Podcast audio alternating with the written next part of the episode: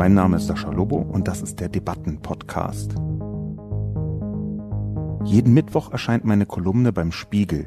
Die Redaktion sucht mir dann eine Handvoll Kommentare, vor allem aus dem Spiegel Forum, und hier im Debatten-Podcast reagiere ich darauf.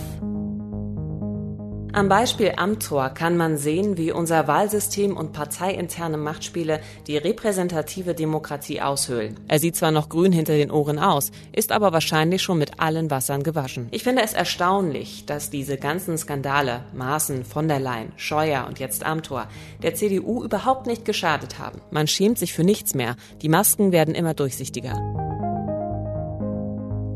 Guten Tag und herzlich willkommen zu einer weiteren Ausgabe des Debatten- und Reflexionscastes. Heute zum Thema Philipp Amthor, ein düsterer Digitaltraum. Zunächst wie immer die Zusammenfassung. Philipp Amthor, ein düsterer Digitaltraum. Philipp Amthor sagt, er sei nicht käuflich. Die Berliner Generalstaatsanwaltschaft prüft derzeit, ob diese Behauptung stimmt. Sie ermittelt, ob ein Anfangsverdacht der Bestechlichkeit und der Bestechung von Mandatsträgern vorliegt, ob Amthor der Firma Augustus Intelligence in ungesetzlicher Weise Vorteile verschafft hat. Amthors Absturz ist unappetitlich und schadet dem Ansehen der Politik schwer. Und er wird weiter Konsequenzen haben, auch wenn Amthor in Politik und Medien über ein umfangreiches Netzwerk von Leuten verfügt, die seinen Aufstieg zum konservativen Hoffnungsträger mit Interesse, Männerwohligkeit oder Begeisterung sehen. Der Hintergrund allerdings scheint noch deutlich besorgniserregender als der vordergründige Anschein von eventueller Korruption. Denn wenn man sich mit Überwachung, Sicherheitspolitik und Konservatismus beschäftigt, hat der Fall Amthor das Zeug, auf ein perspektivisches Demokratieproblem hinzuweisen. An der Kommunikation von Augustus Intelligence und mehr noch an den Verbindungen erkennt man das Vorbild und die Vision des Unternehmens. Gleich zwei ehemalige Geheimdienstchefs als Fürsprecher flankiert von einem ehemaligen Verteidigungsminister. Hier soll offensichtlich ein deutsches Palantir entstehen. Palantir ist einer der wichtigsten und unerbittlichsten Überwachungskonzerne der Welt, mit besonderem Fokus auf Geheimdienste, Polizeibehörden und Verwaltungen. Seit einigen Jahren hat man sich auch auch der Digitalisierung des Kriegs verschrieben. Palantir steht wie kaum ein Unternehmen für die Privatisierung der Sicherheitsbehörden, für die Übernahme eines Teils staatlicher Hoheitsgewalt mit digitalen Mitteln. Ein Teil der Konservativen in den USA und in Deutschland kann der zunehmenden Privatisierung der Sicherheitsbehörden viel abgewinnen. Unternehmen werden weniger stark demokratisch kontrolliert als Exekutivbehörden. Endlich könnten die vielen schönen Sicherheitsprojekte mit ordentlich künstlicher Intelligenz drin ungestört umgesetzt werden, wie Palantir es vorgemacht hat. Es ist vor allem anhand der Personage rund um Augustus Intelligence wahrscheinlich, dass die Vision des Unternehmens kritisch übersetzt lautet, wir schaffen mit Hilfe künstlicher Intelligenz die perfekte algorithmische Überwachungs- und Kontrollmaschine für Deutschland, ungestört von nerviger demokratischer Detailkontrolle, mit tollen Grenzfeatures gegen doofe Flüchtlinge. So dann schauen wir uns einfach mal die Kommentare an, die dieses Mal mit einer ganz besonderen Person anfangen. Das hat mich regelrecht gefreut, dass diese Person übrigens über Twitter sich in die Diskussion eingemischt hat, denn diese Person kommt in der Kolumne selbst auch vor. Es handelt sich allerdings nicht um Philipp Amthor, sondern um Hans-Georg Maaßen. Hans-Georg Maaßen, also der ehemalige Verfassungsschutzchef, der ja irgendwie in der Affäre Amtor eine Rolle zu spielen scheint, wenn man den neuen und letzte Woche geschehenen investigativen Aufklärungen so folgen möchte. Jedenfalls hatte er intensiver zu tun mit Augustus Intelligence. Hans-Georg Maaßen also hat sich zu Wort gemeldet über Twitter und hat getwittert, Echte Verschwörungstheoretiker tragen Irokesenhaarschnitt. Und dann einen Link zu meiner Kolumne. Das freut mich natürlich immer, wenn Leute sich beteiligen an einer Diskussion, ähm, die selber auch Teil der Kolumnenberichterstattung waren. Ähm, was eine witzige, fast egal, aber witzige Situation war, dass Hans-Georg Maaßen zunächst geschrieben hat, echte Verschwörungstheoretiker tragen Irokenenhaarschnitt. Dann hat er diesen kleinen Rechtschreibfehler ähm, korrigiert von seinem iPhone aus und hat einen anderen Rechtschreibfehler aber nicht korrigiert. Und ich möchte mich hier nicht über Rechtschreibfehler lustig machen, sondern über die Merkwürdigkeit, dass Hans-Georg Maaßen so dahin twittert. Das sieht nämlich durch diese Fehlerchen, die auch gar keine richtigen Rechtschreibfehler sind, sondern einfach nur ein Bindestrich zwischen Verschwörungs- und Theoretiker, sieht es halt so nebenbei getwittert aus, so als hätte da jemand, wie soll ich formulieren, so ein bisschen das Piken gefühlt. Das Piken davon, dass die Kolumne frontal Hans-Georg Maaßen attackiert. Einigermaßen frontal jedenfalls.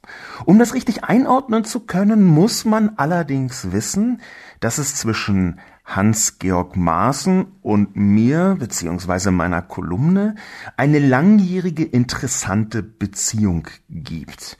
Beziehung ist vielleicht ein bisschen steil geschossen als Begrifflichkeit, aber ich habe schon sehr häufig über Hans-Georg Maaßen geschrieben. Er ist eine wichtige Figur gewesen in einer ganzen Reihe von verschiedenen bundesrepublikanischen Ereignissen der jüngeren Geschichte und speziell auch Digitalgeschichte. Natürlich ist, weil ich über ein Jahr lang von Sommer 2013 bis ich denke fast Spätsommer 2014 fast ausschließlich über die Snowden-Enthüllungen geschrieben habe. Natürlich ist das mehr oder weniger der Anfang meiner Maßen-Kolumnenberichterstattung gewesen. Und siehe da, wenn man das so ein bisschen zurückverfolgt, dann erkennt man auch, warum Herr Maaßen hier eine Gelegenheit wahrnimmt, zurückzuschlagen. So würde ich das formulieren. Das hat er schon ein paar Mal getan. Ähm, er hat auch vor ein paar Wochen etwas ganz Ähnliches in meine Richtung getwittert. Ein Artikel, in dem ich äh, diskreditiert worden bin, ähm, weil jemand meinen Trump, meine Trump-Kolumne versucht hat auseinanderzunehmen. Es handelte sich um jemand, bei der Vera Lengsfeld getan hat, eine Person, die aus meiner Perspektive rechts von der CDU relativ nah bei den entsprechenden dort befindlichen Parteien politisch umherspringt. Das hat äh, Herr Maaßen verlinkt. Er kennt noch nicht so richtig die Twitter-Etikette, dass man dann auch so ein bisschen, sag ich mal, wenn man jemanden direkt attackiert, auch dessen Twitter-Handle einbaut. Aber das ist okay. Ähm, Herr Maaßen ist ja wahrscheinlich ungefähr so Boomer, Babyboomer und muss daher nicht im Detail den Umgang mit sozialen Medien kennen und kann, beziehungsweise könnte trotzdem total sympathisch sein. Herr Maaßen hat aus meiner Sicht eine Art Offenbarung seiner Persönlichkeit hingelegt. Das Event, mit dem er am bekanntesten geworden ist, was sich dann so bis in eine mehr oder weniger große Koalitionskrise im Sommer 2018 hineingekatapultiert hat. Stichwort Hetzjagden in Chemnitz. Danach hat Herr Maaßen ja eine ganze Reihe von Dingen von sich gegeben, wo man dachte, huch, äh, jetzt erklärt sich vielleicht auch, auf welchen Wegen der Verfassungsschutz in den letzten zehn Jahren gewandelt ist. Die kurze Passage aus dem Mai 2014 die vielleicht so ein bisschen den Anfang markiert eines gewissen Hassels mit Maßen und mir, die möchte ich zitieren. Ich mache äh, eigentlich nicht so wahnsinnig gerne Selbstzitate, weil das immer irgendwie so leicht told you so artig kommt. Und ich habe schon so viel geschrieben, dass da auch viele richtige Sachen dabei waren, meistens sogar zufällig richtige Sachen. Das heißt, ich könnte jetzt irgendwie 400 Selbstzitate bringen, mache ich deswegen genau nicht, aber heute doch ausnahmsweise schon. Das Selbstzitat vom 21.05.2014 aus der Kolumne Es geht nicht ohne die Amerikaner. Die Bundesregierung tut sich nicht nur auf Druck der bösen Amerikaner so schwer mit der Aufklärung der Spähattacke, sondern auch, weil Teile der deutschen Behörden und der hiesigen Innen- und Sicherheitspolitik genau derselben Heilslehre anhängen wie die Überwachungsradikalen von GCHQ und NSA. Der Chef des Verfassungsschutzes, Hans-Georg Maaßen, gab auf der Potsdamer Sicherheitskonferenz am 19. Mai 2014 eine Unverschämtheit galaktischen Ausmaßes von sich. Er erklärte zynisch, Russland und China könnten ganz zufrieden sein mit der europäischen Snowden-Diskussion. Was für eine Respektlosigkeit gegenüber der Zivilgesellschaft, die neben Wahlen vor allem über die Diskussion als Mittel zur demokratischen Willensbildung verfügt.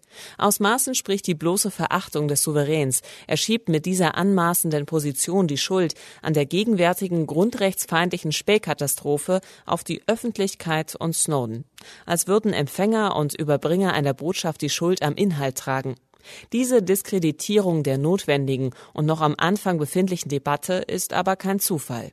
Ich habe dieses ähm, Zitat ausgewählt, weil dahinter eine aus meiner Sicht absichtsvolle Umgangsweise von Herrn Maaßen mit der Öffentlichkeit steht. Und zwar eine, die er offenbar schon seit vielen Jahren pflegt.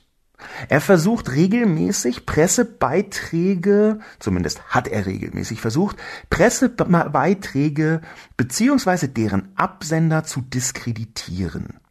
Das ist jedenfalls meine Wahrnehmung davon, was er sagt. Ich habe dazu ein paar Punkte herausgezogen. Denn ich glaube, dass Herr Maaßen ein sehr intelligenter Mann ist, der überaus freundliche und sympathische Mönchengladbacher mit seiner kleinen runden Brille, der politische Ex-Beamte und frühere Präsident des Verfassungsschutzes, inzwischen im einstweiligen Ruhestand noch immer CDU-Mitglied und wohl auch näher befasst mit der sogenannten Werteunion um längere Zeit gewesen. Aber da habe ich, wie gesagt, einmal in den Wikipedia-Eintrag von Maaßen, so ganz plump, noch nicht mal total interne geheime Recherche, äh, äh Informationen aus den Tiefen der Spiegelarchive rausgefischt, sondern Wikipedia kann jeder nachprüfen, ist gut mit Quellen belegt. Und dort sehen wir zum Beispiel von 2016 Spekulationen über Edward Snowden Zitat Maaßen stieß auf öffentliche Kritik, als er den Whistleblower Edward Snowden als Verräter anprangerte.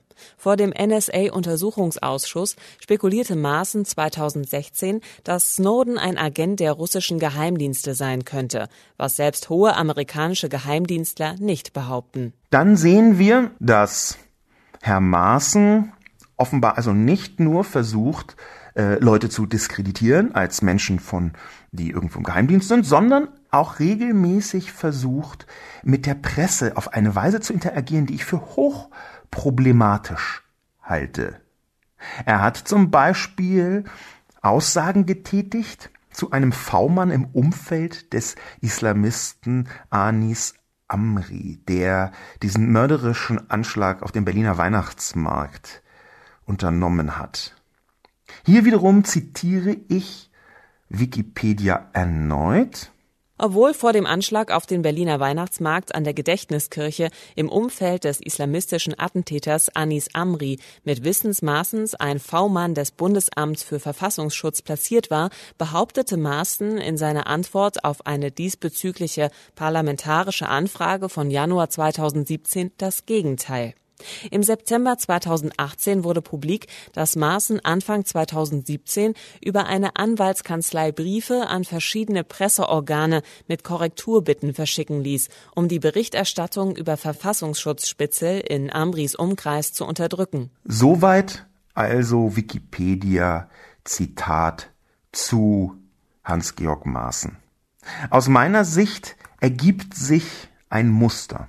Nämlich ein Muster von einer Person, die als Instrument nicht nur die Diskreditierung von bestimmten Personen, die in der Öffentlichkeit stehen, unternimmt, sondern auch versucht, Gegenentwürfe herzustellen. Zum Beispiel, was wir mit Snowden gesehen haben, dass hier eine Unterstellung stattfindet. Lustigerweise hat Snowden damals ziemlich lustig äh, reagiert, weil er diese Vermutung einfach gekontert hat. Snowden hat damals getwittert, ob Maaßen des Agent des SVR oder FSB ist, kann derzeit nicht belegt werden. Das ist genau diese Mechanik.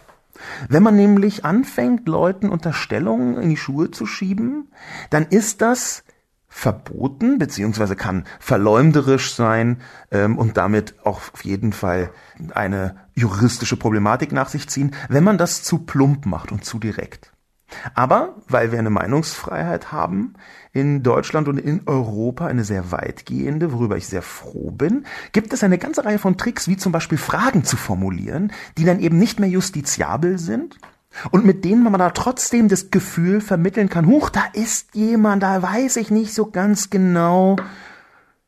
Und genau diese Fragestellungen und auch diese indirekten Fragestellungen, das mit ob, so wie Snowden das getan hat, Das ist selten in dieser Form angreifbar. Es könnte theoretisch angreifbar sein, aber in dieser Form ist es selten angreifbar. Und trotzdem merken wir, hier passiert etwas. Maaßen hat eine eigene Öffentlichkeit, hat alte eigene Netzwerke, ist ja auch offensichtlich mit Philipp Amthor irgendwie unterwegs. Es gibt Selfies von denen, soweit ich das im Internet habe recherchieren können.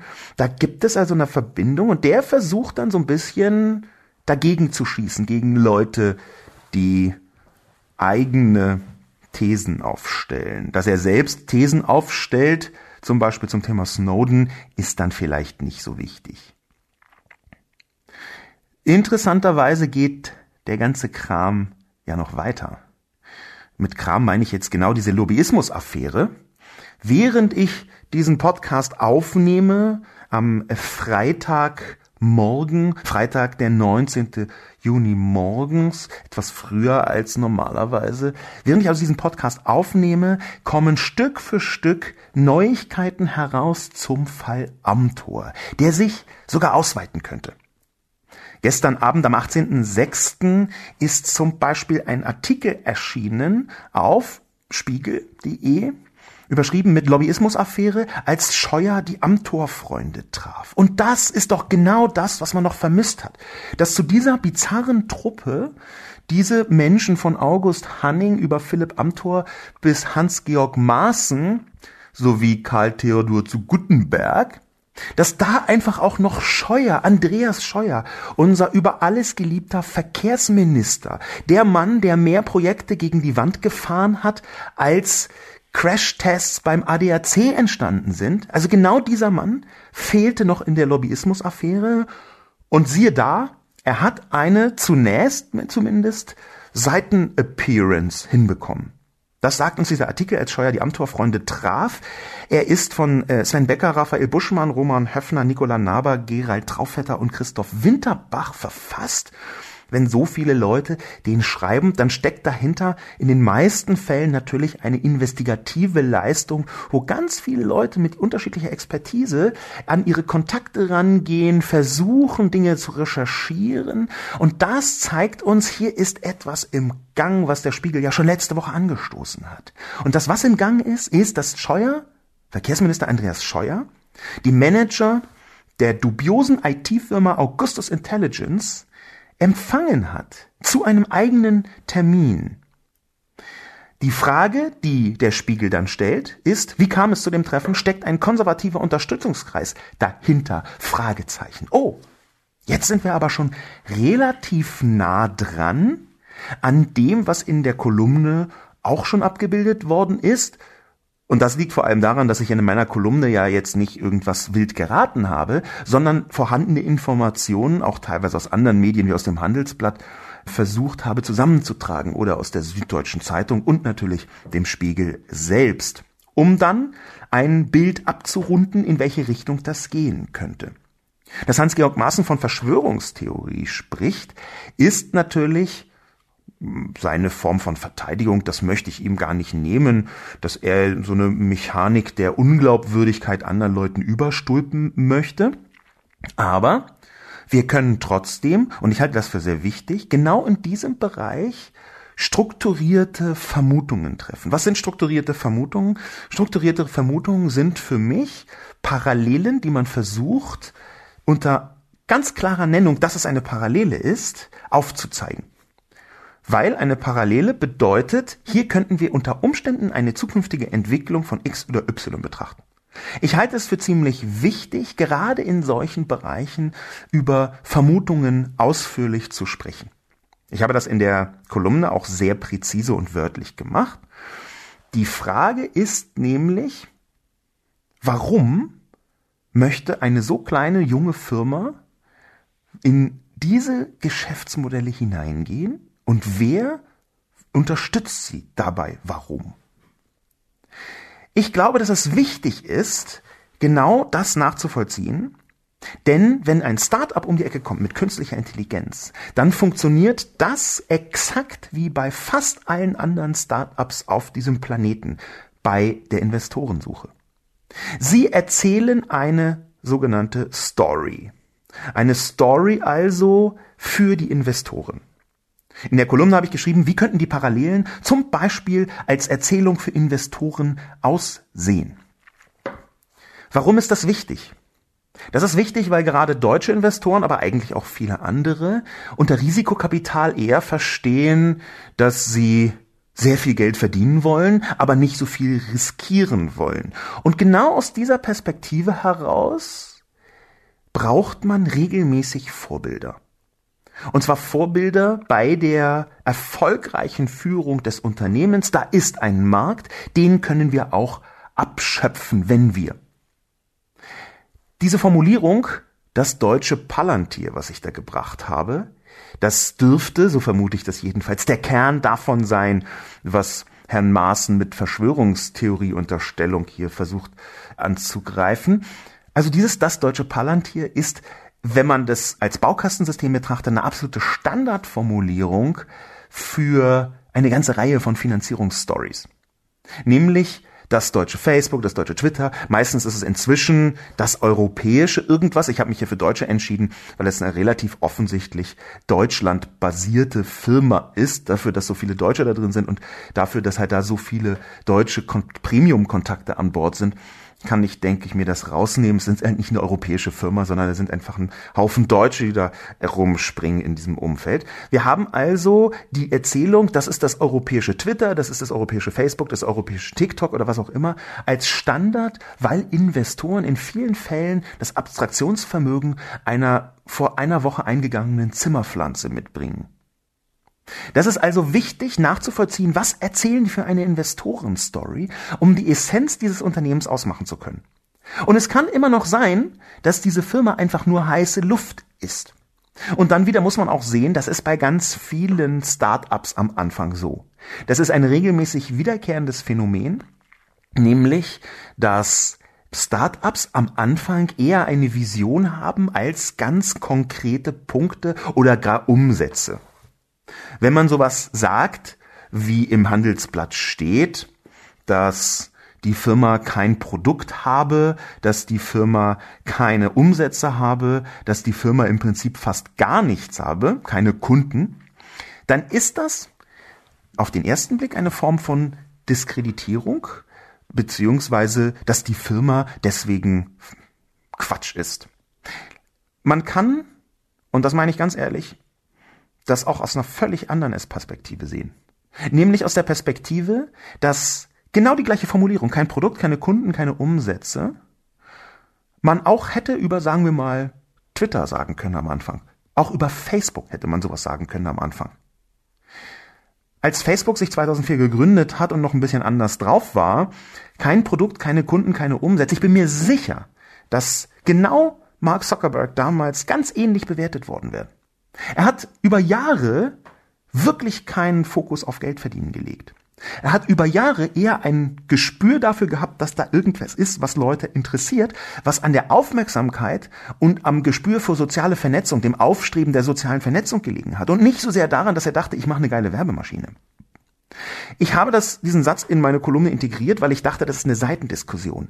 Aber ich glaube nicht, dass auch wenn es so aussieht, das Ganze so heiße Luft ist. Ich glaube, man muss das trotzdem ernst nehmen. Und genau das habe ich getan im Sinne einer Vermutung, in welche Richtung geht das in die Zukunft. Und die Zukunft kann, zumindest glaube ich das anhand der Investorenerzählung herauslesen zu können, eine Form von deutschem Palantir sein. Ich glaube, dass es auch deswegen interessant ist, weil Startups immer eine Story des Exits brauchen. Eine Geschichte also, wie können die Investoren denn damit Geld verdienen, dadurch, dass sie zum Beispiel A, das Ding an die Börse hieven oder B, das an irgendjemanden sehr naheliegendes, sehr reiches verkaufen. Meistens ein Unternehmen, das etwas relativ ähnliches macht oder genau das gleiche in einem anderen Markt und dort schon erfolgreich ist. Das heißt, nicht nur die Investoren-Story, sondern auch die Exit-Story. Also wie machen wir den Kram am Ende zu richtig viel Geld? Könnte in die Palantir-Richtung deuten. Ich bin mir absolut sicher, dass zumindest die Gründer überlegt haben, wann können wir das Ding verkaufen, wie können wir das Ding verkaufen und an wen. Weil das, das ist, worüber Gründer nachdenken. Und an wen, wenn da nicht der Name Palantir gefallen ist, dann färbe ich mir den Iro gerne in Rot oder Pink. Ich halte es für wichtig, genau solche Diskussionen zu führen, völlig unabhängig davon, ob das jetzt äh, früher oder später sich entpuppt als eine Art Budenzauber oder so heiße Luft. Es gibt Anzeichen dafür, aber auch die wiederum kann man hm, doppeldeutig sehen. Im erwähnten Spiegelartikel steht, Zitat, Weinberger zählt neben Wolfgang Haupt zum Gründerteam von Augustus, der schon mit 17 Jahren den Google Translate Algorithmus entwickelt habe. So jedenfalls preist Haupt ihn gegenüber Geschäftspartnern an. Bei den Experten in Scheuers Gesprächsrunde hat Weinberger weniger Eindruck gemacht. Bei dem haben wir uns gefragt, ob da jemand seinen Sohn mitgebracht hat, sagt der Teilnehmer. Das ganze Gespräch mit Scheuer sei eher diffus gewesen. Auch hier muss ich sagen, auch das kann man aus anderen Dimensionen sehen. Nehmen wir einfach so nachgewiesene Geniuses, die vergleichsweise jung mit irgendeinem Hoodie beim Ministerium rumgesessen haben und danach lästern alle und ein paar Jahre später sind sie halt dann doch wieder wahnsinnig erfolgreich in dem, was sie tun. Das sind für mich alles nicht Kriterien. Die Beamten von Andreas Scheuer sind, glaube ich, nicht die besten darin zu beurteilen, ob ein solches Unternehmen in fünf oder in zehn Jahren ein Milliardenkonzern sein kann oder nicht. Das nur vorsichtig gesagt. Aber was wir hier sehen, ist, dass ganz klar mit solchen Terminen etwas aufgebaut werden soll, diese intensive politische Verquickung. Hier soll etwas aufgebaut werden, was einem deutschen Palantir schon ganz schön nahe kommt. Und wenn dann auch noch ein konservativer Unterstützerkreis dahinter ist, wie der Spiegel vermutet, dann sehen wir eindeutig. Es gibt eine Verbindung zwischen klassisch konservativen Beherrschungs- und Kontrollfantasien und diesen knochen- und erzkonservativen Leuten in den entsprechenden Funktionen, teilweise heute, teilweise früher, siehe Hanning, Gutenberg und Maaßen, und einer solchen KI-Digitalrutsche, wo am Ende die große konservative Kontrollmaschine rauskommt. Ich hätte in die Kolumne noch einen Exkurs in Richtung Kybernetik mit hineinbauen können, quasi die Kunst beziehungsweise die Wissenschaft, äh, eine Mischform vielleicht aus beidem, des Steuerns über Regelkreisläufe, die Kybernetik mit auf den Weg gebracht von dem Mathematiker Norbert Wiener. Ähm, die Kybernetik ist nicht nur der Wortstamm, wo Cyber herkommt, sondern auch das, was diese Interaktionskreisläufe, die im digitalen heute einigermaßen selbstverständlich sind, was die so spannend macht. Da gibt es Gesetzmäßigkeiten und es gibt Leute, deswegen dieser kurze Exkurs, die glauben, man könne einen ganzen Staat kybernetisch steuern. China ist dafür ein aktuelles großes Vorbild und Beispiel, Vorbild hier in einem sehr darken und schwierigen Sinn, weil dort sehr viel automatisch, halbautomatisiert über Mess- und Regelkreisläufe zustande kommt, zum Beispiel bestimmte Zensurmechanismen, zum Beispiel aber auch das, was wir unter Social Scoring verstehen. Es gibt überall dort leichte Kybernetik-Elemente in diesen staatsphilosophischen Digitalanwendungen, aber ich glaube nicht, dass das in einer liberalen Demokratie etwas verloren hat. Ich glaube aber schon, dass viele Konservative einen solchen Traum träumen. Und Stück für Stück setzt sich das zusammen. Die Kommentatoren und Kommentatorinnen vom Spiegel selbst, die haben den Fokus allerdings weniger gelegt auf dieses digitale Albtraum-Szenario eines deutschen Palantir, womöglich eng verbunden, noch viel enger verbunden mit Geheimdienstlern und Ex-Geheimdienstlern, als man das je hätte haben wollen, sondern die haben eher, das glaube ich jedenfalls daraus zu lesen, auf den konkreten Skandal von Amtor selbst mit dem Anschein einer Käuflichkeit referenziert. Kuno zum Beispiel schreibt, was noch erschwerend hinzukommt, ist die Tatsache, dass Korruption auch immer eine Privatisierung der Demokratie bedeutet. Im Grunde genommen verraten diese Typen, wie Amtor einer ist, die Grundfesten der parlamentarischen Demokratie. Kuno hat einen sehr schönen Seitenaspekt. Das ist für mich tatsächlich nur ein Seitenaspekt hineingebracht. Aber man kann sich dem ganz gut widmen. Der Seitenaspekt bedeutet nämlich Privatisierung der Demokratie, das Korruption so umzudefinieren. Das bedeutet nämlich, dass man überhaupt erstmal ein Augenmerk darauf hat, was ist eigentlich staatliche Aufgabe und was ist private Aufgabe. Es ist eine der größten Unterscheidungsszenarien im politischen Kontext zwischen Etatismus und Liberalismus, also zwischen einer gewissen, sagen wir mal, Staatsgläubigkeit, ein bisschen überspitzt formuliert, und dem Glauben oder der Hoffnung, die Privatwirtschaft oder die Privaten insgesamt könne auch eine ganze Menge bewirken. Meine persönliche Position möchte ich vorab mitteilen. Ich bin deutlich weniger staatsgläubig etatistisch als die meisten anderen Leute in meinem politischen Nahbereich. Ich bin, bezeichne mich ja selber da als linksliberaldemokratisch und dieses kleine Liberal hänge ich vor allem deswegen an, weil ich mich unter sehr vielen etatistischen Vorstellungen nicht bzw. nur schwer wiederfinden kann. Das heißt nicht, dass ich nicht an einen sehr starken Sozialstaat glaube. Daran glaube ich und darauf würde ich auch jederzeit versuchen hinzuarbeiten. Ich glaube aber auch, dass diese Hoffnung, denn es ist nicht mehr als eine Hoffnung, der Staat würde das alles in allen Fällen praktisch viel besser hinbekommen als die Privatwirtschaft, dass diese Hoffnung sehr oft a trügerisch ist und b noch schlimmer viel leichter missbraucht werden kann. Schauen wir uns einfach an, was Donald Trump machen könnte mit, sagen wir mal, einer Struktur, die öffentlich-rechtlich, politisch kontrolliert, staatlich oder halbstaatlich unterwegs wäre, die es in vielen anderen Ländern gibt, in den USA. Schauen wir uns einfach an, was passieren würde, wenn Donald Trump diese Macht, die er aus meiner Sicht jetzt missbraucht, auch tatsächlich genauso haben würde, weil man davon ausgeht, dass der Staat jemand ist, der immer Gutes tut. Ich persönlich glaube, dass nicht nur eine intensive Kontrolle des Staates, sondern auch ein Gegengewicht im privatwirtschaftlichen und privaten, das ist ja nicht deckungsgleich, stattfinden muss.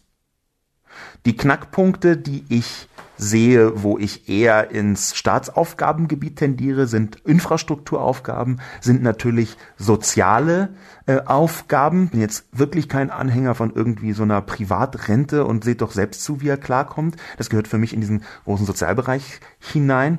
Und dann natürlich hoheitliche Aufgaben zur Wahrung der Demokratie. Aber so wahnsinnig viel mehr würde ich jetzt nicht zwingend in Staatshand gehen. Dann lieber diskutieren, wo hört denn Infrastruktur auf und wo fängt Infrastruktur an.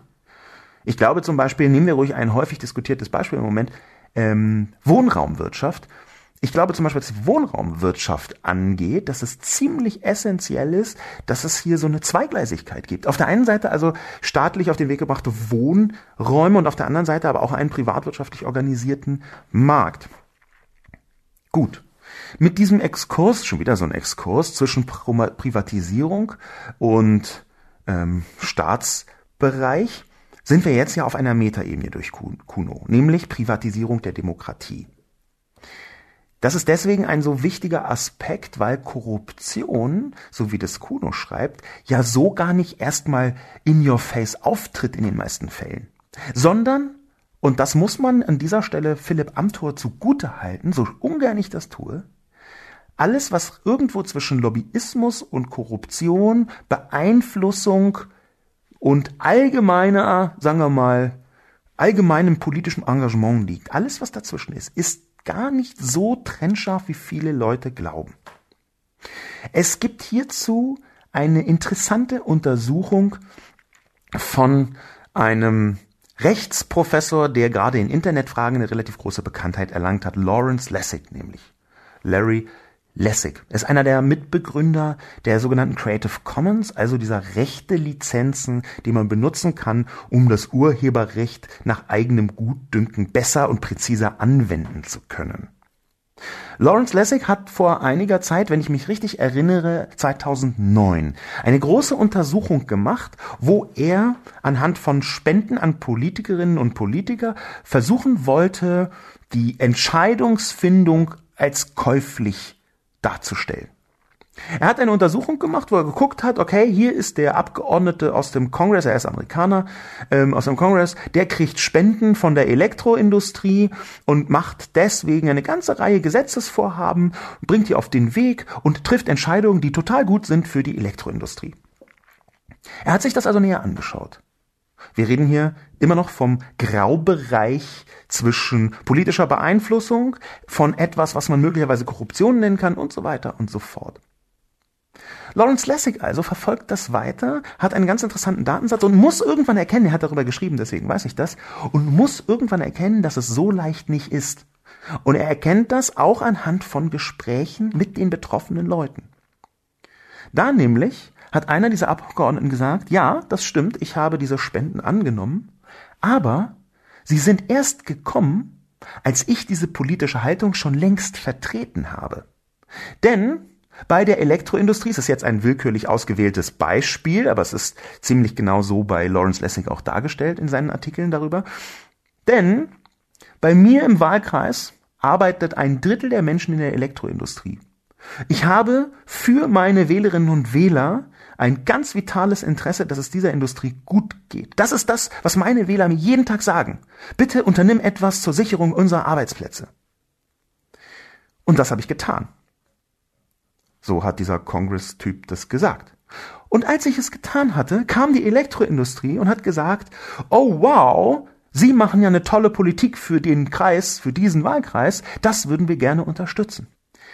Diese Frage also, war das jetzt eine Spende für eine politische Gefallenlandschaft oder war das eher eine relativ folgerichtige Unterstützung einer Politik für ein Unternehmen, die diesem Unternehmen nützt? Die ist nicht so leicht zu beantworten. Das sind Graubereiche in einer liberalen Demokratie, wo, glaube ich, man sehr präzise hinschauen muss. Und dieses sehr präzise Hinschauen, denke ich, hat sogar auch Philipp Amthor hier verdient. Selbst wenn man natürlich sagen muss, er glaub, ich glaube nicht, dass er in seinem Wahlkreis so wahnsinnig viele August, Augustus äh, Intelligence Mitarbeiter am Start hat und dass die seine Sprechstunden gestürmt haben, um ihn zu bitten, die Arbeitsplätze zu erhalten. Der Sitz ist ja immer noch New York, wenn ich mich richtig entsinne. Und die äh, irgendwo stand, wenn ich mich auch hier richtig erinnere, dass es irgendwie 80 Mitarbeiter seien. Hm, naja, was soll ich sagen? Das hört sich jetzt alles nicht an wie man kann das auch anders sehen, aber lassen wir Philipp Amthor, wenn er das richtig aufklärt, auch dieses mal richtig gerade rücken. Ein wichtiger Aspekt, den müssen wir uns auch noch anschauen, was die Korruptionsaffäre beziehungsweise die anscheinende Beeinflussungsaffäre von Philipp Amthor angeht, nämlich, dass es sein kann, dass Philipp Amthor gar nicht so großen Schaden davonträgt, wie man hoffen könnte. Ich glaube ehrlicherweise, und zwar anhand des nächsten Kommentars, dass wir sehr aufpassen müssen, was diese Form von Beeinflussung und Beeinflussbarkeit angeht. Der nächste Kommentar kommt von RMGVK. Bravo, Herr Lobo. Es ist aber noch schlimmer. Am Beispiel Amtor kann man sehen, wie unser Wahlsystem und parteiinterne Machtspiele die repräsentative Demokratie aushöhlen. Philipp Amtor hat, und dies ist seine einzige direkte demokratische Legitimation, den Wahlkreis 16 in MacPom in 2017 mit 31,2 Prozent der Direktstimmen gewonnen. Wahlberechtigt sind 225.800 Einwohner. An der Wahl beteiligt haben sich also fast 157.000 Wähler. Das heißt, er hat da oben ganze 48.970 Menschen von sich überzeugt. Aufgrund parteiinterner strategischer Machtstrategien wäre er, wird er möglicherweise als einziger Kandidat für den Landesvorsitz aufgestellt und hat den ersten Zugriff auf die Kandidatur als zukünftiger Ministerpräsident. Aus der Position würde, wird er dann noch ein größeres Rad drehen. Seine Befähigung liegt meiner Einsicht nach hauptsächlich in seinem Putzigkeitsfaktor. Später wundern wir uns dann, woher unsere unfähigen Minister kommen. Zurück auf den Punkt, auf den ich hinaus will, anhand von RMGVKs Kommentar. Man muss dazu zuerst sagen, dass Philipp Amthor immerhin gewonnen hat, und zwar die Mehrheit der Direktstimmen. Das ist eine Leistung, und in einer Demokratie kann man diese Leistung würdigen. Der zweite Punkt ist, dass Philipp Amthor sehr gut ankommt bei den Leuten. Das ist hier wahrscheinlich mit Putzigkeitsfaktor gemeint, aber er ist auch eigentlich ein heller Kopf. Das erkennt man ja schon daran, wie er argumentiert, warum er argumentiert, was er wo, wie, wann macht. Er kann schon Leute von sich überzeugen. Er hat ungefähr fast gar keine politische Haltung, wo ich sagen würde, wow, ja, in diese Richtung möchte ich mehr gesellschaftliches Engagement. Aber deswegen muss er ja nicht irgendwie unklug sein. Im Gegenteil. Ich glaube, dass hier jemand gerade dabei ist, sein Potenzial stark zu beschädigen, das er ansonsten gehabt hätte, weil er ziemlich fit ist. Ich glaube nicht, dass der Herr Amthor ein unfähiger Minister wäre, sondern ich glaube, er wäre ein fähiger Minister, aber einer, der sehr merkwürdige politische Vorstellungen hat. Sein Bild ist ziemlich beschädigt worden durch seine merkwürdige Augustus Intelligence Affäre, aber bei wem? Das, worauf ich die ganze Zeit hinaus will, ist, dass ich mir vorstellen kann, dass die Philipp Amthor-Fans sich überhaupt nicht aus der Ruhe bringen lassen durch diese merkwürdige Aktienoptionenkiste. Wir haben das nämlich schon bei anderen sehr konservativen Fangroups gesehen. Es ist ein wiederkehrender Faktor in konservativen, erzkonservativen und sogar auch rechten Bereichen, dass die Leute sagen, ey, die Politik ist doch eh alle korrupt, Alter. Das ist dann jetzt auch egal. Mir war ja schon vorher klar, dass sie alle bestechlich sind. Jetzt ist es halt bei meinem Philipp Amthor rausgekommen. So what?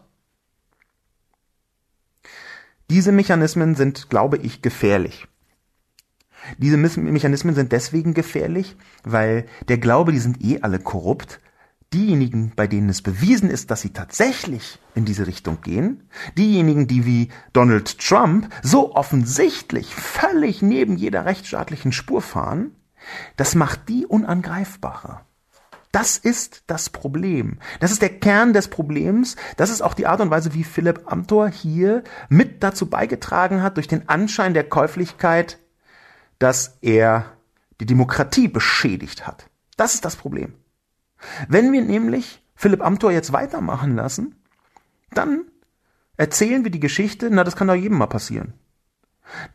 Korruption insgesamt, aber eben auch diese Form von Beeinflussung, die bei Philipp Amthor definitiv stattgefunden zu haben scheint, nämlich politischer Einfluss gegen Aktienoptionen, diese ganze Mechanik die muss schlimm bleiben. Und Philipp Amthor trägt dazu bei, dass sie nicht so schlimm ist. Der nächste Kommentar ist von Maria. Maria beobachtet eine immer niedriger werdende Hemmschwelle bei Politikern. Ein sehr guter Artikel mit viel Hintergrundwissen. Danke. Die vermutlich für viele Deutschen heile Welt wird spätestens seit Kohl immer unheilvoller. Trotzdem wird die CDU-CSU immer wieder gewählt. Anscheinend werden all die Vorkommnisse gut geheißen. Erschütternd, was das aussagt. Mir ist besonders seit den Nullerjahren aufgefallen, dass die Hemmschwellen immer niedriger werden, man schämt sich für nichts mehr, die Masken werden immer durchsichtiger. Und die Täter werden immer dreister und unverschämter, insgeheim auch noch beklatscht von ihren Wählerbefürwortern. Philipp Amthor ist ein junger Mann mit erstem juristischen Staatsexamen. Dieses Studium setzt eigentlich Integrität und Gesetzestreue unbedingt voraus. Was will jemand mit solcher Vorgeschichte denn beruflich erreichen? Der ist doch immer auf Goodwill von schrägen Typen angewiesen. Also benötigt man Seilschaften mit Zugang zu Politik und Kapital. Er sieht zwar noch grün hinter den Ohren aus, ist aber wahrscheinlich schon mit allen Wassern gewaschen. Macht und Kontrolle waren schon immer Herrschaftsinstrumente. Gefährlich, wenn KI in die falschen Hände kommt, wenn man das Geschäftsmodell betrachtet. Für mich ist Amtor derzeit eher noch ein kleines Würstchen, das instrumentalisiert wird. Aber wer weiß, was wird, wenn aus dem Würstchen ein großer fetter Saumagen mit unappetitlichem Inhalt wird. Mir wird schlecht. Ich brauche Tropfen, wenn ich darüber nachdenke. Vielen Dank, Maria, für diesen Kommentar, den ich allerdings in vielen Teilen zurückweisen möchte, auch wenn er so aussieht, als sei er auf meiner Seite glaube, dass er tatsächlich nur so aussieht. Weil die Beobachtung von Maria, die sie hier zusammenfasst, eine ist, die mir häufig begegnet. Es ist ein bisschen eine, darauf deutet auch das Schlussakkord, ich brauche Tropfen, wenn ich drüber nachdenke, mir wird schlecht hin. Es ist ein bisschen ein Abgesang auf die eigene Hoffnung, die Demokratie würde irgendwie noch einigermaßen taugen. Und genau das ist das strukturelle Problem damit. Hier schreibt Maria ganz offensichtlich emotional, was gut ist, weil wir daran viel erkennen können. Hier schreibt Maria emotional mit mir wird übel am Schluss über darüber, wie sie gerade dabei ist, die Hoffnung in die liberale Demokratie zu verlieren. Das wäre jedenfalls meine Interpretation ihres Kommentars. Nämlich, dass die Täter immer dreister werden, dass es früher zwar irgendwie besser wird, aber es wird immer unheilvoller. Und trotzdem wird die CDU-CSU immer wieder gewählt. Erschütternd, was das aussagt. Das steckt hin, dahinter das Verlieren der Hoffnung, das würde mit der Demokratie doch noch irgendwie was werden. Und das halte ich für problematisch. Es ist einfach nämlich auch nicht so, dass es immer schlimmer wird und immer unheilvoller. Es ist aus meiner Sicht eher umgekehrt, nämlich, dass immer schneller solche Dinge rauskommen. Wenn wir uns anschauen, was für Skandale in den 50er, den 60er, den 70er Jahren in Deutschland so unterwegs waren, wenn wir uns anschauen, was Jahrzehnte später dann doch noch offenbar geworden ist, wenn wir uns anschauen, was alles mh, hm, geheim gehalten worden ist, bleiben wir ruhig in diesem Geheimdienstkontext. Schauen wir uns einfach mal das Zellerloch an, wen das interessiert. Das Zellerloch das war eine Aktion in Niedersachsen, wo in einem Gefängnis eine Mauer gesprengt worden ist als sogenannte False Flag Aktion beziehungsweise als auf Anweisung des damaligen Ministerpräsidenten, wenn ich mich richtig erinnere, übrigens der Vater von Ursula von der Leyen. Aber der damalige Ministerpräsident, Herr Albrecht, der scheint, so ist es inzwischen klar, mitbefohlen zu haben, dass ein deutscher Geheimdienst ein Loch in eine Gefängnismauer reinsprengt, um am Ende, wenn ich mich richtig erinnere, Spitzel zu installieren in einer RAF-Gruppe. Es ist, wie ich glaube, schon wichtig zu sehen, dass krasse, super krasse und viele verschiedene Skandale die noch junge Bundesrepublik erschüttert haben, dass früher eben nicht alles weniger unheilvoll war, sondern eben Gegenteil, dass ziemlich eindeutig früher noch bizarrere, größere und katastrophalere Skandale da waren. Und auf einmal kommt jetzt heraus, und es kommt eben heraus, was alles geschehen ist. Ich glaube gar nicht, dass man irgendwie linear in der Bewertung vorgehen kann. Es war nicht früher besser und heute unheilvoller. Und es war aber auch nicht umgekehrt. Wenn der Eindruck eben entstanden sein sollte, möchte ich mich dafür entschuldigen. Es war bloß früher auch schlimm und jetzt kommt mehr raus. Und ich glaube, es kommt deswegen mehr raus, weil die Medialisierung der Öffentlichkeit auch einen gewissen Druck, Investigativdruck erzeugt hat dass inzwischen über die digitalen Medien jeder so viel veröffentlichen kann oder könnte, dass es mit der Digitalisierung viel leichter geworden ist, irgendwelche Daten abzuschöpfen und an Dritte weiterzugeben. Dass es inzwischen mit, mit klitzekleine Kameras gibt für jeder Mann und jeder Frau, die einfach so fotografieren können, was gerade da ist, dass man ganz leicht Clips und Filme drehen kann. Das trägt, glaube ich, dazu bei, dass mehr herauskommt als früher. Auch, dass man sich inzwischen abspricht über digitale, teilweise sogar soziale Medien unter irgendwelchen Leuten, die was Schwieriges planen. Auch das ist natürlich ein Vorteil. Ich glaube, dass Philipp Amthor noch schwer zu knabbern haben wird an dieser Affäre. Und wenn weitere Sachen rauskommen, und es kann natürlich gut sein, weil jetzt sehr viele Leute da weiter recherchieren, wenn weitere Sachen rauskommen, dann bin ich mir ziemlich sicher, dass die Situation neu bewertet werden müssen. Aber ich sehe eben auch, dass Amtor nicht ein kleines Würstchen ist, sondern Amtor ist ein sehr zielstrebiger und sehr gut arbeitender Mann und gut arbeitender in dem Sinn, dass er seine Karriere weiter ausbaut, mit einzelnen Hackern dazwischen, wie zum Beispiel dieser Augustus Intelligence Kiste.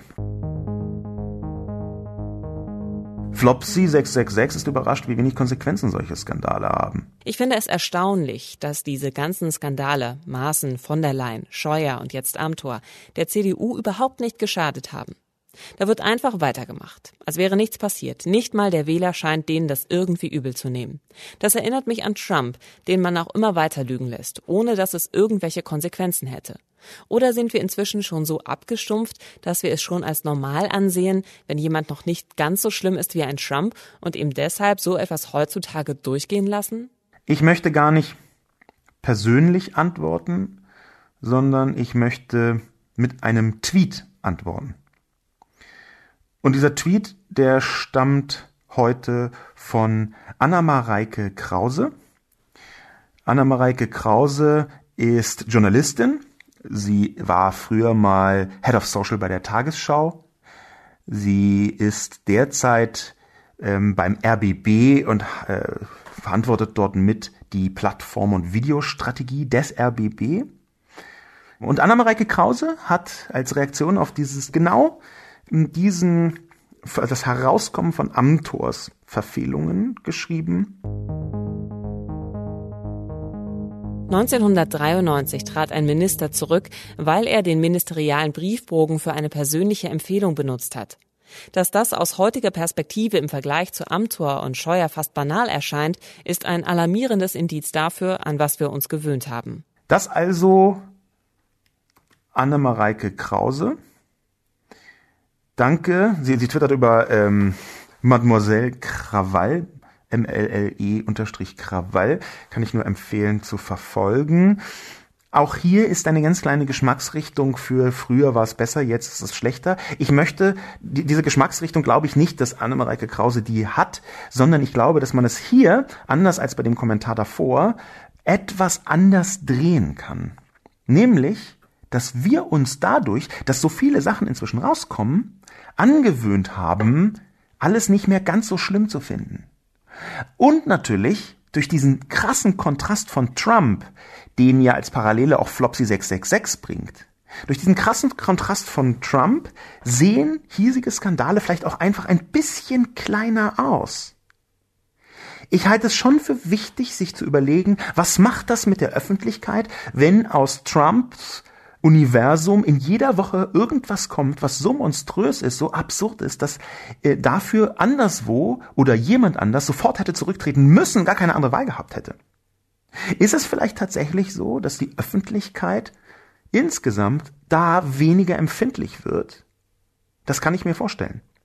Äh, Anna-Mareike Krauses Spekulation, die hier mit da drin ist, nämlich ein alarmierendes Indiz dafür, was an was wir uns gewöhnt haben, lässt sich in mehrere Richtungen lesen.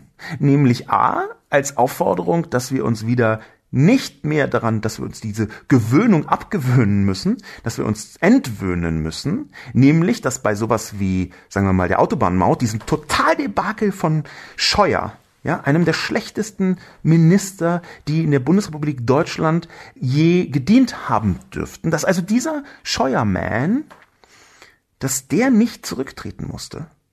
Das ist für mich übrigens auch einer der Punkte, wo ich sagen würde, hey, ihr seid die ganze Zeit voll begeistert von Angela Merkels toller pragmatischer Regierungsführung. Meine Position wäre eher, was haben wir denn Frau Merkel im Detail noch so zu verdanken? Nämlich, danke Merkel, dass Scheuer immer noch Minister ist. Angela Merkel hat schon eine ganze Reihe Minister einfach so entlassen. Ich erinnere hier unter anderem an Norbert Röttgen. Aber die CSU-Minister, die richtig viel Shit hingelegt haben, die können weiter vor sich hin regieren. Das hängt natürlich auch mit der CSU zusammen, aber dann wieder, wenn man eine Kanzlerin ist, dann kann man auch irgendwie ja doch seine Verantwortung versuchen, drauf zu denken auf CSU-Minister. Und da wäre Scheuer quasi entlassungspflichtig gewesen, aus meiner und nicht nur aus meiner Sicht. So kann man also Anna Mareikes Krause äh, im Tweet auch lesen, dass wir uns gefälligst entwöhnen, so jemanden wie Scheuer für noch irgendwie tragbar zu halten. So würde ich das auch lesen das Leuten mehr durchgehen lassen. Das ist ja das, was Flopsy 666 sagt. Dass Maaßen von der Leyen, Scheuer und jetzt Amtor mit ihrem Verhalten gar nicht so stark der CDU schaden, das würde ich so nicht pauschalisieren. Es gibt diese Perspektive, dass Leute sagen, ach, das habe ich vorhin schon versucht anzudeuten, es sind doch eh alle korrupt, dann ist jetzt auch egal, aber dass bei von der Leyen einfach dann aus Versehen das Handy gelöscht worden ist, dass bei Maaßen einfach faktische Anpassungen der Realität vorhanden gewesen sind. Es gab keine Hetzjagden, dann kommt ein Video, die man durchaus als Hetzjagd betrachten kann, und dann wird irgendwie noch mal Zweifel daran gestreut. Und das also von Maaßen, das war ja am Ende auch zusammen mit der Formulierung, dass die SPD irgendwelche linksradikalen äh, Kräfte äh, äh, mit beschäftigen würde. Das waren ja dann auch die Gründe, warum er dann in den Ruhestand versetzt worden ist. Aber genau diese Mechanik, die ist schon bedenkenswert, warum diese ganzen Skandale manchmal zwar schon einen Schaden haben, am Ende aber doch sind die CDU-Wähler jetzt wieder bei 40 Prozent mit ihrer Partei. Hm. Ich glaube, es hängt damit zusammen, dass, das, dass die Leute, die wählen, die Bevölkerung, die wahlberechtigte Bevölkerung, die also in der liberalen Demokratie darüber entscheiden, wer die Macht hat, dass die eine gewisse Desillusionierung hinter sich haben und mit dieser Desillusionierung einhergeht, dass man Churchill winkt aus der Ferne nicht mehr die beste Partei wählt, sondern die am wenigsten schlechte Partei. Das ist eine interessante Umdrehung. Und es ist eine Umdrehung, die dem Gefühl vieler Menschen in einer liberalen Demokratie, glaube ich, recht nahe kommt. Meinem unter anderem auch. Ich wähle seit vielen Jahren nicht die beste Partei, wie ich mir vorstellen kann, sondern die am wenigsten schlechte Partei. Das ist ja auch vollkommen legitim. Aber wenn man das so sieht, dann ahnt man ungefähr, warum Leute zur CDU gehen, auch wenn die gerade einen fetten Skandal am Laufen haben. Weil sie denken, shit, nicht so geil, aber was ist denn die Alternative? Dann lieber diese CDU mit diesem merkwürdigen Skandal von einer merkwürdigen Randfigur und wo nicht so viel schiefgehen kann aus deren Sicht. Aus meiner Sicht kann bei der CDU wahnsinnig viel schiefgehen, ist schiefgegangen und kann noch viel schlimmer werden. CDU ist ja nicht gleichbedeutend mit dem, was die Leute jetzt sich so erhoffen, wenn sie Merkel wählen, die das Land so einigermaßen durch die Corona-Krise gesteuert hat.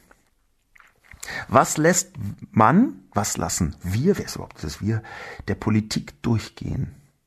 Das ist eine Frage, die, glaube ich, separat gestellt und beantwortet werden muss, weil sie viel größer ist als nur das, was jetzt Amtor betrifft. Als Schlussakkord möchte ich einen Kommentar reinnehmen aus dem Spiegel Forum von Lieselotte Rambazamba. Lieselotte Rambazamba befürchtet. Maaßen hat das Zeug dazu, die nächste Führungsfigur der AfD zu werden.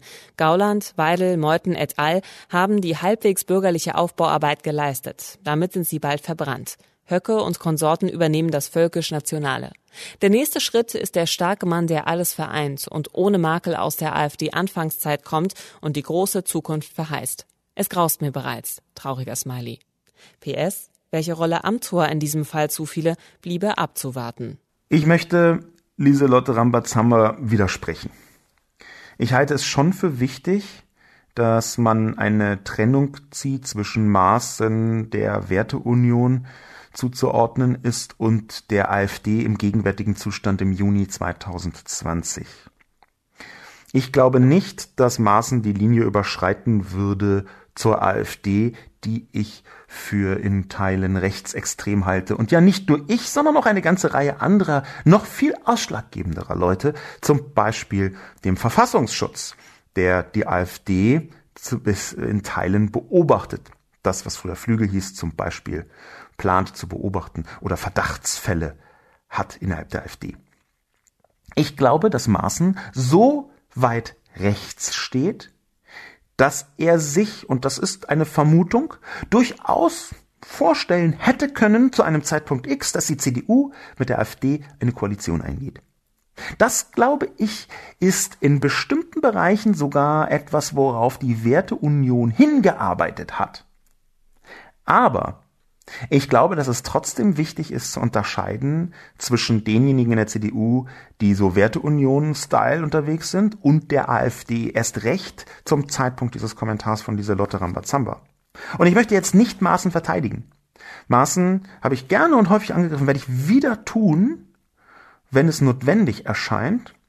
Und ich werde mich dabei keinesfalls zurückhalten. Ich glaube aber, dass es wichtig ist, hier Unterscheidungen zu ziehen, denn die AfD ist gerade durch die Ereignisse in den letzten Wochen und Monaten, zum Beispiel den Ausschluss von Kalbitz, gerade dabei, in eine sehr komplexe Fahrrichtung zu geraten. Und diese Komplexität kann reichen von die Partei splittet sich auf bis die Rechtsextremen übernehmen die komplette Rutsche. Und je nachdem, was da wo wie passiert, glaube ich, wäre es falsch, jetzt schon zu unterstellen, dass Maßen da eine große Rolle spielen wird. Ich glaube sogar, dass es sinnvoll ist, wenn jemand wie Maaßen nicht eine große Rolle spielt, aber schon innerhalb der CDU bleibt als Identifikationsfaktor für eine ganze Reihe von Leuten. Und ich kann das aus meiner Sicht aus einer eher linken Position sogar verargumentieren. Es ist nämlich einfach so, dass eine ganze Reihe von Menschen in Deutschland so konservativ sind, dass sie für viele andere Menschen rechts aussehen. Und wenn diese Leute, diese sehr Rechten, irgendwie sich am Ende entscheiden, wähle ich AfD oder wähle ich doch CDU, dann ist da jede Stimme, die der AfD nicht gegeben wird, eine gute Stimme. Das ist, das weiß ich selbst ganz genau, eine schwierige Balance. Man kann auch nicht durch totales Kopieren einer rechten Partei sagen, na ja, dann ziehen wir da die Stimmen halt hm, in die noch demokratische Partei. So einfach ist es nicht. Dann würde man ja mit rechten Parolen irgendwie alles hinbekommen. Aber es ist auch nicht so, dass nicht, sagen wir mal, bei einer ganz konkreten und harten Abgrenzung es sinnvoll ist, diese nicht zu eng zu ziehen bei der konservativen Partei. Ich erinnere hier an Daniel Sieblatt, How Democracies Die, dass nämlich es wichtig ist in Demokratien, wie sich die Konservativen verhalten. Einerseits, also nicht paktieren mit den faschistischen Kräften, rechtspopulistischen Kräften, aber dass sie andererseits auch einen Teil der Bevölkerung auf ihre Seite ziehen sollten. Das ist nicht einfach, aber ich glaube, dass genau diese Form von Abwägung sinnvoll ist. Ob diese Abwägung jetzt bei Maßen stattfinden muss, das ist eine andere Frage. Ich habe ihn oft und gerne auch als politisch außerhalb, für mich politisch außerhalb des noch akzeptablen Spektrums verortet, wobei das jetzt eine persönliche Aussage ist, dieses akzeptabel und nicht eine, die ich verallgemeinern oder generalisieren oder anderen überstülpen möchte. Und trotzdem, bei aller Kritik, möchte ich einen Unterschied zwischen Maßen jetzt Juni 2020 und AfD jetzt Juni 2020 deutlich hervorheben. Mit diesem Schlussakkord und der Hoffnung, dass wir noch viele bunte, weitere schöne Dinge erfahren werden, die schon geschehen sind, die aber Philipp Amthor uns vergessen hat mitzuteilen, die Hans-Georg Maaßen vielleicht uns vergessen hat mitzuteilen, die vielleicht irgendjemand aus diesem ganzen Umfeld von Augustus Intelligence vergessen hat, uns mitzuteilen, vielleicht sogar Herr Scheuer, der Minister Scheuer uns vergessen hat mitzuteilen, dass wir da noch viel sehen, lesen, hören und dass das auch Konsequenzen, handfeste Konsequenzen haben möge. Das wünsche ich mir sehr. Mein Name ist Sascha Lobo. Vielen Dank fürs Zuhören und bis zum nächsten Mal.